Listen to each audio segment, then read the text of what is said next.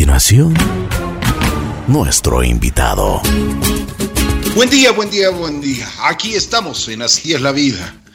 El día de hoy tengo el gusto de presentarles a la doctora Dolores Vintimilla. Ella es una abogada penalista, viene desde Cuenca.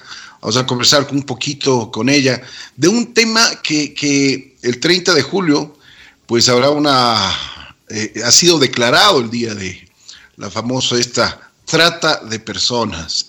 Así que vamos a conversar con Dolores sobre, sobre este tema que es álgido, es un tema que duele y duele a muchísimas, pero muchísimas personas en el mundo y por supuesto a las familias. Eh, Dolores, qué gusto saludarte, buenos días, ¿cómo estás?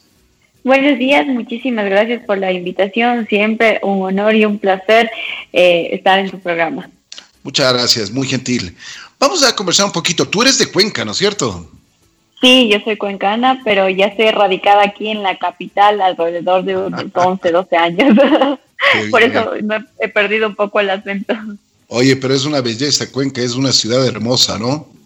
Es increíble mi ciudad de Cuenca, la gastronomía, la gente, la arquitectura, me encanta. Y cada vez, cada vez es más bonita, se le ve mucho más preciosa con todos los, todos los toques que le da a la gente de Cuenca. Y la gente de Cuenca es muy amable. Sí, sí, sí, eso es algo que la verdad añoro mucho de Cuenca. Sí, voy bastante porque toda mi familia vive en Cuenca, pero sí la extraño, cada día la extraño.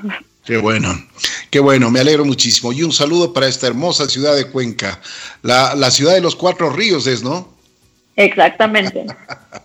Santana de los cuatro ríos de Cuenca. Así es, así es. Me gusta el Tomebamba a mí. Ah, ese, ese río es, es una belleza ese río.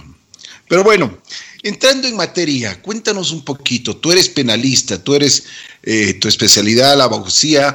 Y, ¿Qué pasó con, con, o sea, qué te llamó y qué te, cuál fue eh, lo que te motivó para entrar a este tema tan álgido y tan, uh, yo diría que incluso un tema un poco tabú a veces, ¿no?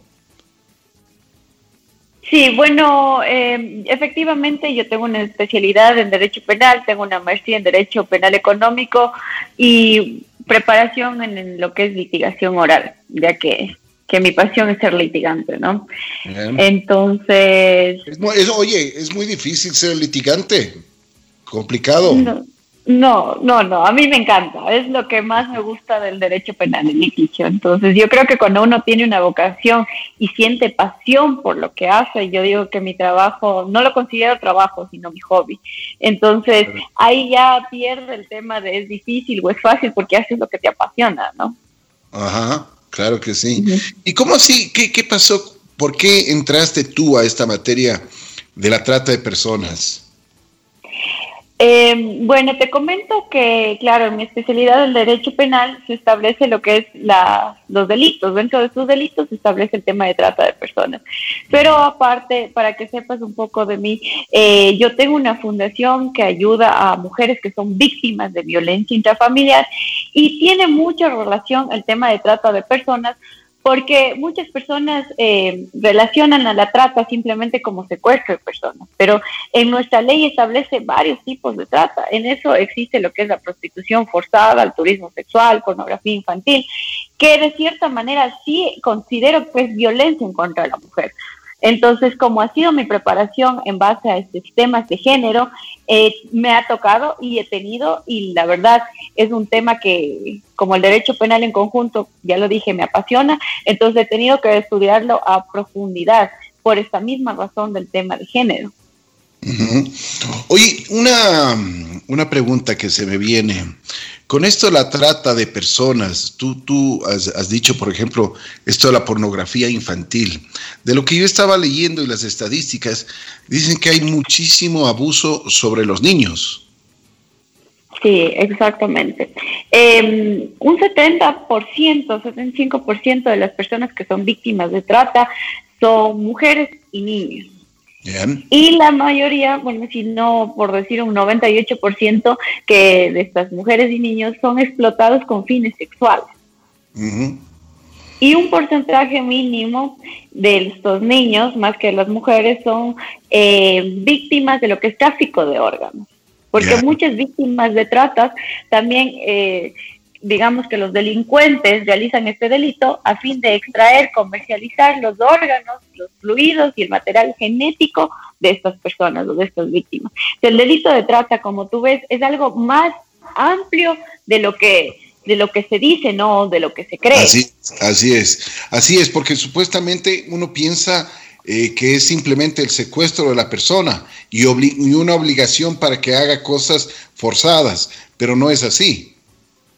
No es así, incluso em, en el caso de que estamos hablando de ese 30%, que es un número bajo en relación, es trata de donde las víctimas son hombres, pero los hombres, la mayoría son víctimas de trata para realizar trabajos forzados. Eso se da mucho en el tema del narcotráfico. Muchas personas que son, que conforman esas em, células delictivas, realizan trata de personas y en este caso de hombres para que hagan materia, eh, para que realicen trabajos agrícolas, cosechas de, del, de la planta que se necesita, producir, elaborar droga. Entonces, muchas veces las personas que realizan estos trabajos no los hacen de manera voluntaria, sino son también víctimas de trato. Y como obviamente... Sí, sí, continúa, por favor.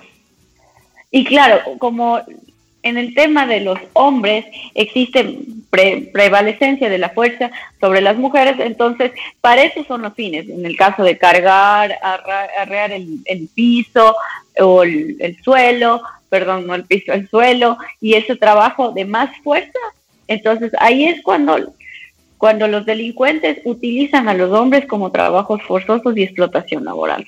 Mm.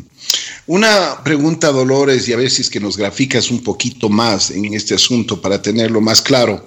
Eh, por ejemplo, cuando eh, tú hablas de que a los hombres eh, existe un trabajo forzado, un trabajo en el cual incluso está implicado el narcotráfico, ese, ese tipo de delitos que se cometen, me imagino que son, por ejemplo, todas las personas que, que tienen este eh, o que están, eh, están eh, sufriendo esta, este, este maltrato, se los llevará a, sitios que, son totalmente aislados, ¿no? Claro que sí. Claro que sí. Sí quisiera que nos, nos grafiques un poco más sobre este asunto. Bueno, el delito de trata sí empieza con una especie de secuestro, y lo voy a decir de esta manera para que los radioescuchas nos entiendan empieza con una especie de secuestro. El, delincuente o el victimario lleva a la víctima, entonces todo este tema de transportación y ocultamiento de la víctima es parte del delito de trata. Claro, generalmente, como tú lo dices, son en lugares aislados, lugares escondidos, porque el, nuestro Código Orgánico Integral Penal habla de concurso de delitos. Entonces, obviamente, el delito de trata, en este caso, cuando hablamos de trabajo forzoso para temas de narcotráfico, Recordemos que no se estaría cometiendo únicamente el delito de trata, sino por medio estaría un delito mayor, que sería el tráfico de superfacientes, ¿no? Entonces, eh, como hablamos de un delito de tráfico, no se puede ser visible y frente a, la vista y paciencia de todos los ciudadanos.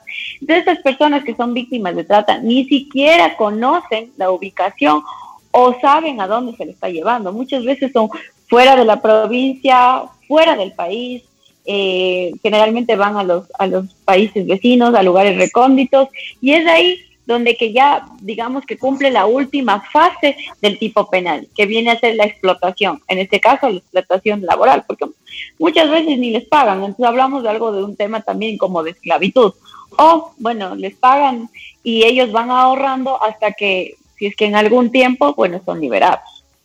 ¿Y cómo, eso te iba a decir, cómo eh, se, el momento que ellos comienzan a trabajar, digamos, me imagino que no tienen ningún grado de comunicación con absolutamente nadie, o sea, entre ellos, entre los que están secuestrados, entre comillas, digamos, están haciendo los trabajos que tienen que hacer, pero no tienen la posibilidad ni siquiera de comunicarse y peor de huir.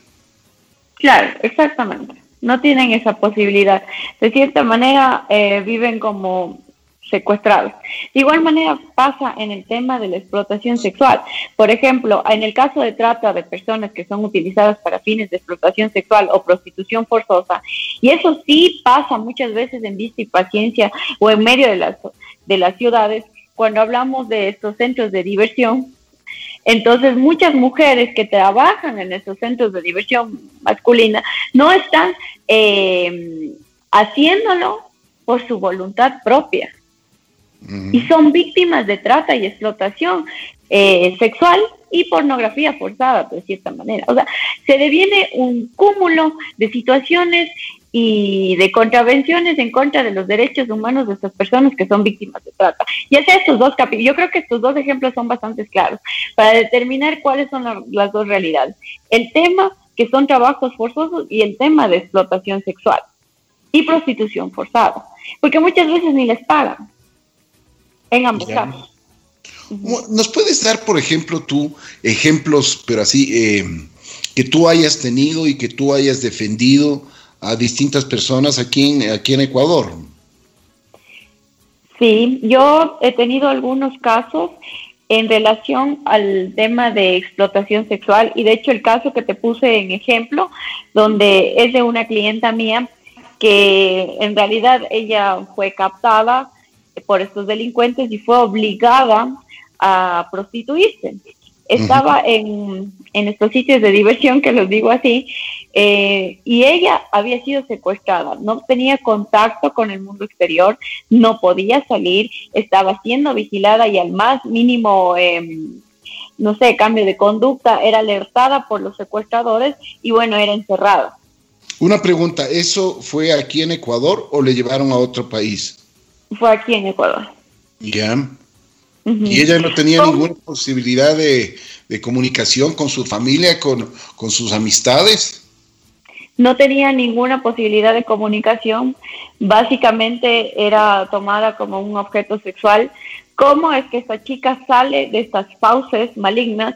Es por uno de los clientes que ella decide confesarle la, lo que estaba pasando a pesar del miedo, eh, decide confesarle lo que estaba pasando y ese cliente es quien le ayuda. y, denuncia a las autoridades, bueno, hacen un operativo, entonces ahí no, no se evidencia únicamente el caso de esta chica que fue mi cliente, sino varias personas que no eran ecuatorianas, eran de otro país, que estaban siendo objetos de, de explotación sexual. Increíble, ¿no? Increíble. Sí, increíble. ¿Y estos sinvergüenzas qué pasó con estos, estos delincuentes? Estos delincuentes tuvieron una pena de 16 años, una pena privativa de libertad de 16 años. Ah, pero sí, sí, sí les, eh, sí les tomaron presos. Sí, sí. Eh, lo que pasa es que al momento de ser la Policía Nacional, el allanamiento de dicho centro de diversión, descubrieron y bueno, determinaron la existencia de un delito de trata de personas como delito flagrante. En ese momento, flagrante, recordemos que es cuando un delito se comete dentro de las 24 horas, es decir, en ese momento. Entonces, se les pone a consideración de un juez de flagrancia, el juez califica la, flagrancia, la flagrancia, en este caso el fiscal decidió formular cargos, se le ordenó la prisión preventiva a los presuntos responsables y posteriormente se declaró la culpabilidad. Oye, pero tremendo, ¿no? Tremendo. Qué, qué doloroso debe ser todo, estos, todo este tipo de cosas que, le hacen al ser humano. El mundo del derecho penal, lamentablemente, es, eh, bueno, tú ves estos temas que dices, no creo que una persona como ser humano sea capaz de infringir tanto daño a otro ser humano, pero te puede sorprender el nivel de maldad que muchas personas tienen dentro. Así es, así es. Yo eh, eh, hace, unos, pues, hace unos meses y estaba tratando de revisar ese caso. Había una, un caso en el cual esta chica se enamora eh, por, internet y le mandan el, pasaje a, a, China.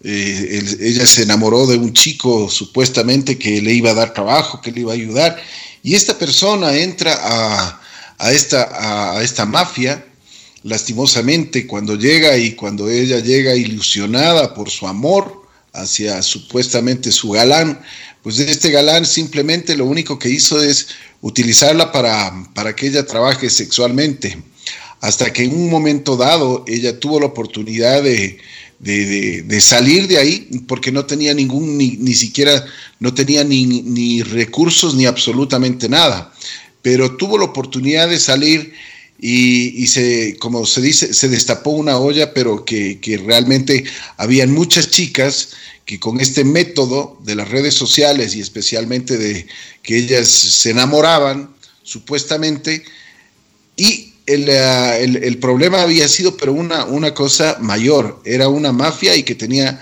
muchísimas redes eh, sobre este asunto.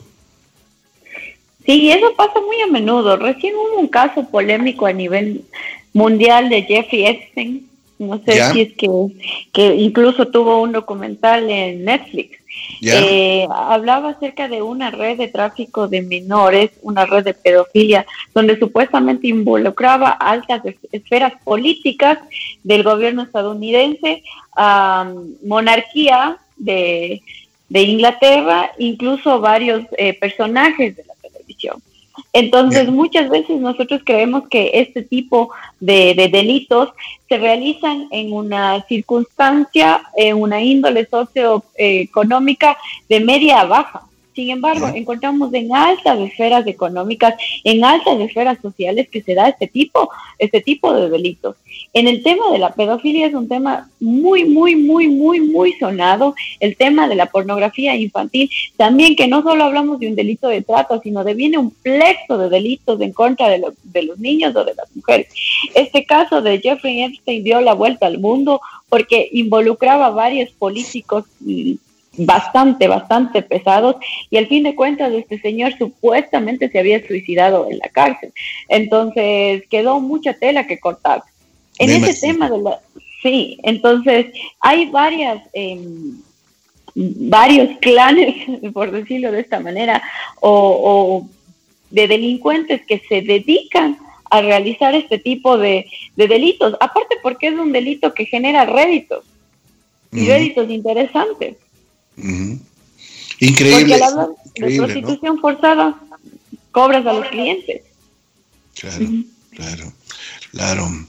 E, es, es, increíble. Me imagino que tú debes tener muchísimos casos sobre este asunto.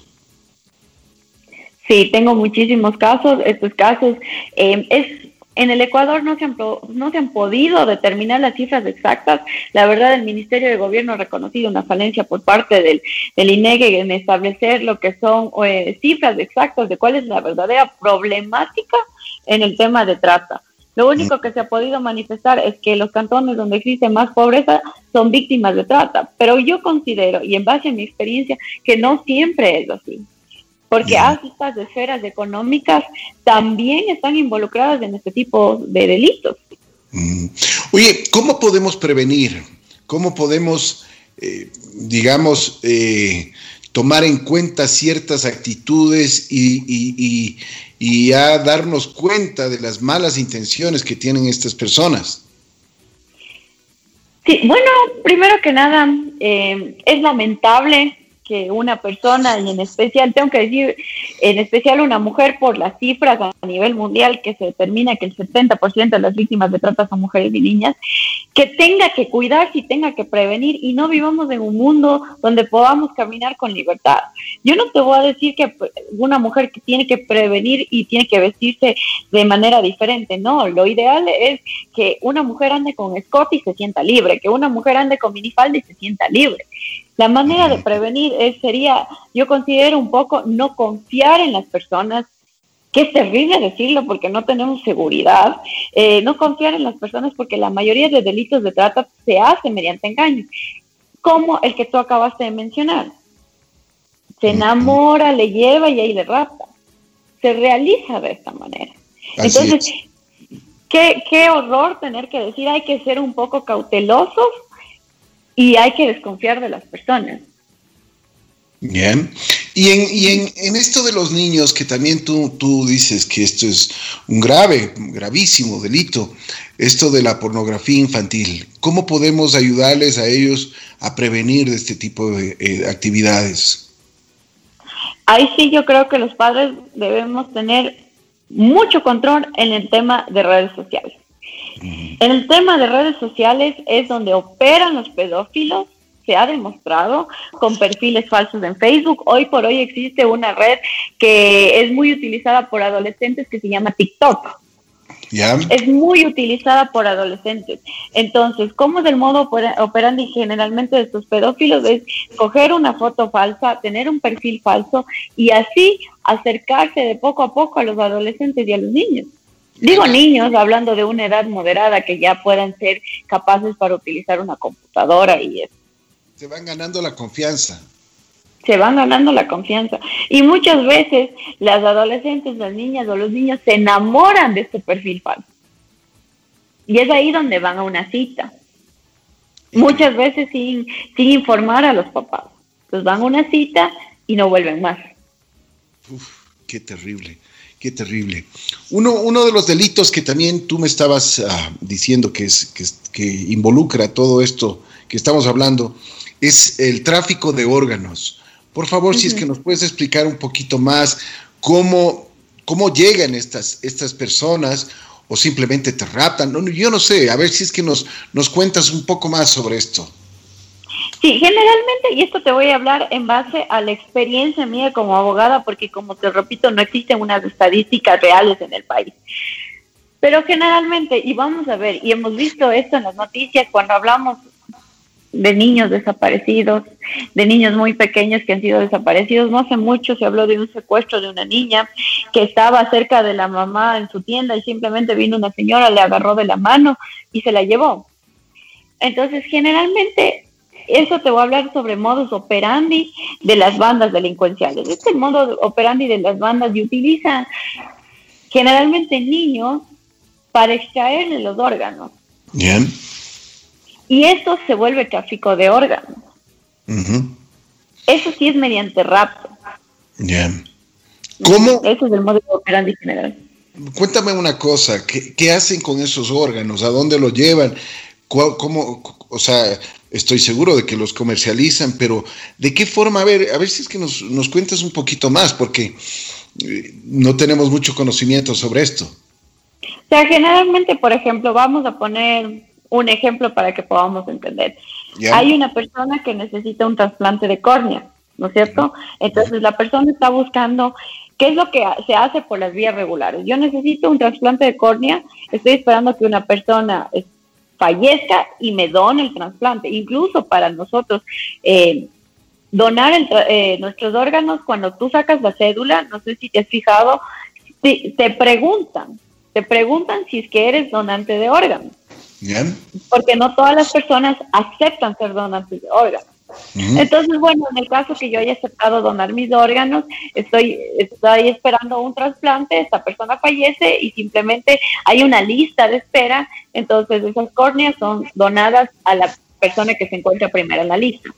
¿Qué pasa en el caso de comercialización de órganos? ¿no?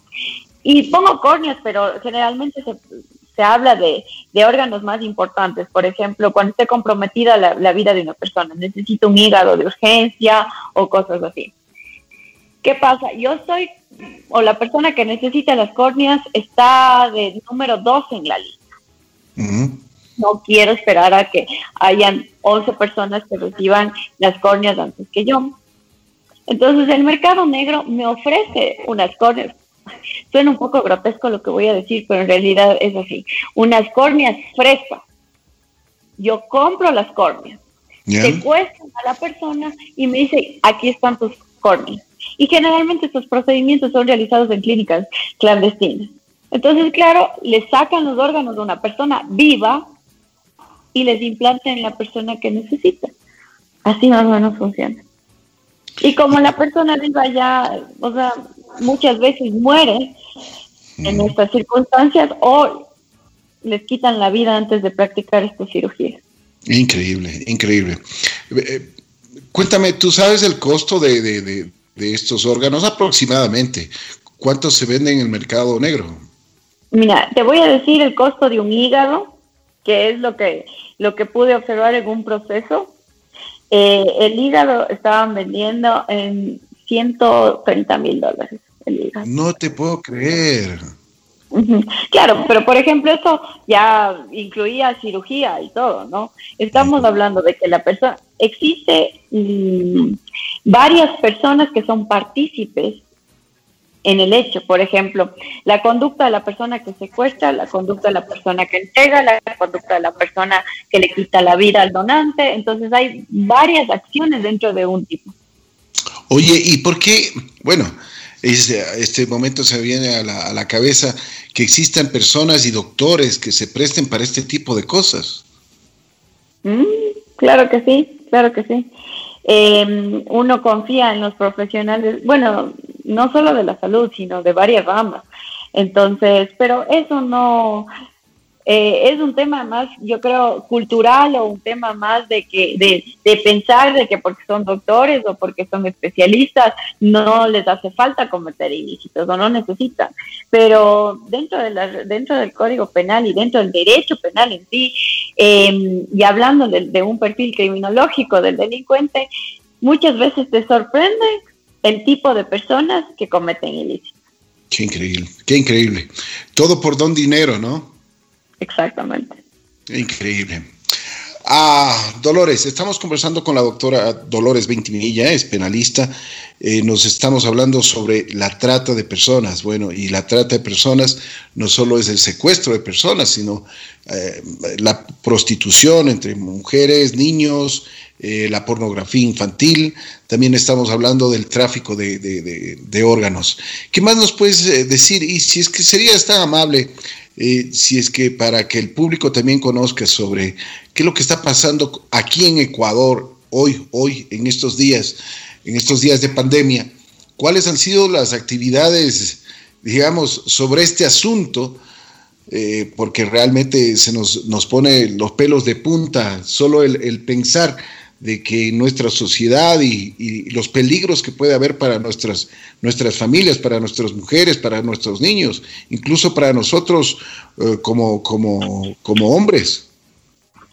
Sí, bueno, eh, lamentablemente por la situación que estamos viviendo es un poco difícil eh, realizar actividades. Sin embargo, la ONU ofrece charlas el día 30 de julio, que es el día que se celebra eh, la lucha contra la trata de personas. Existen varios eventos académicos eh, que hablan acerca de esta problemática, pero te comento que tal como, o sea, el Ecuador como tal, hasta la fecha, no tiene señalado ningún tipo de actividades por, por este día. Bueno, comprensible con tantos temas que, que el Ecuador está viviendo hoy por hoy, ¿no?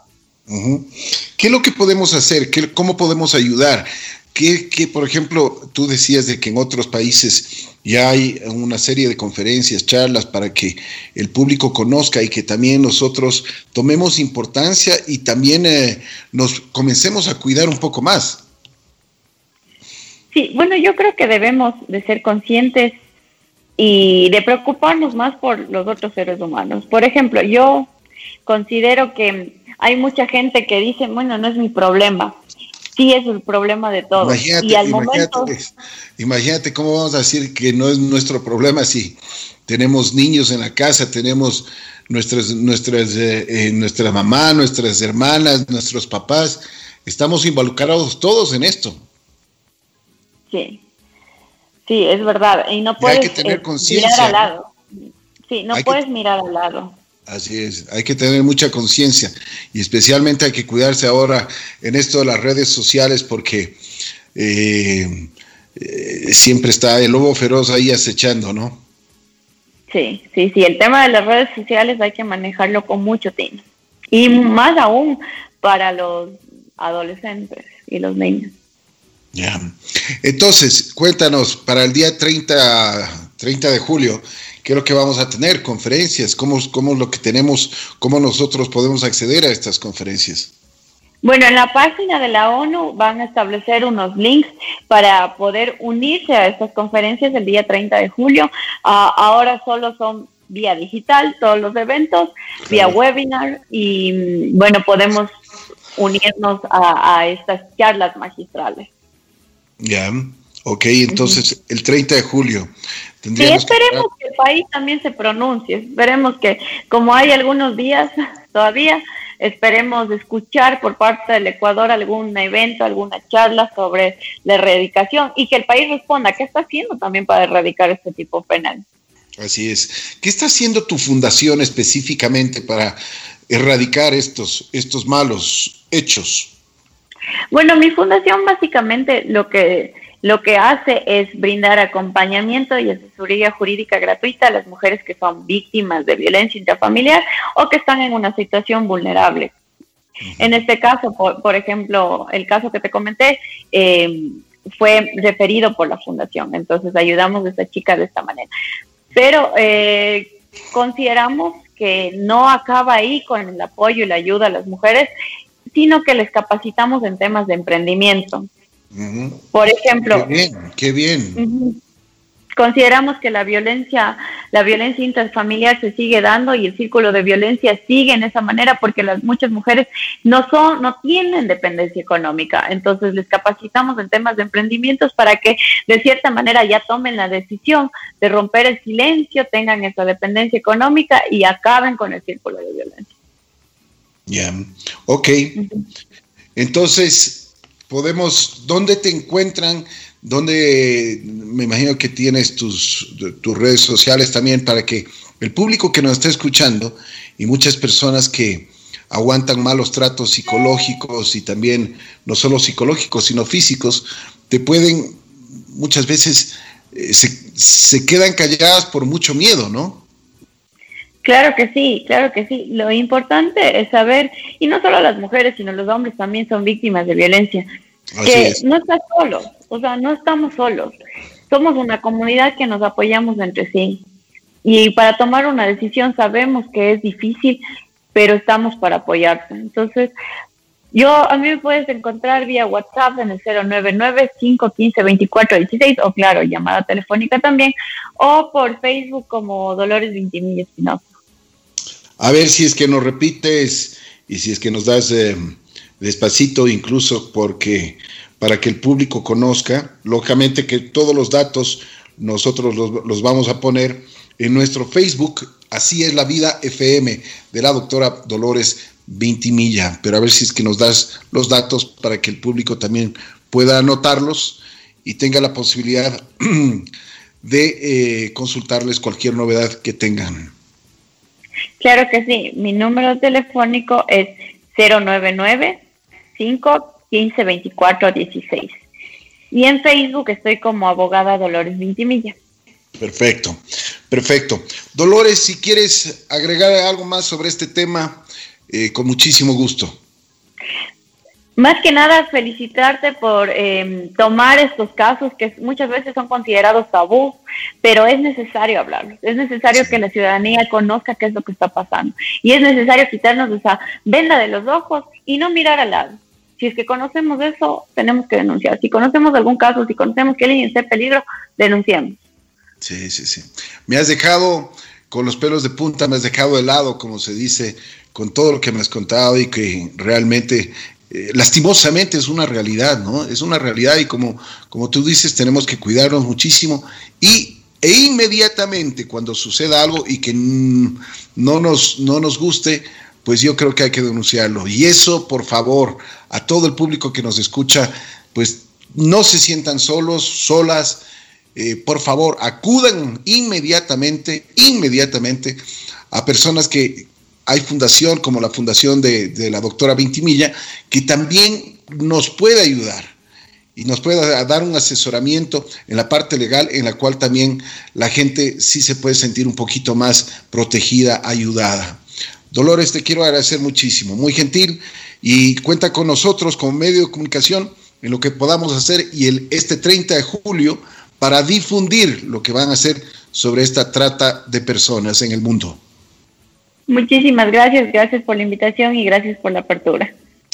Gracias. La doctora Dolores Vintimilla estuvo aquí en Así es la Vida.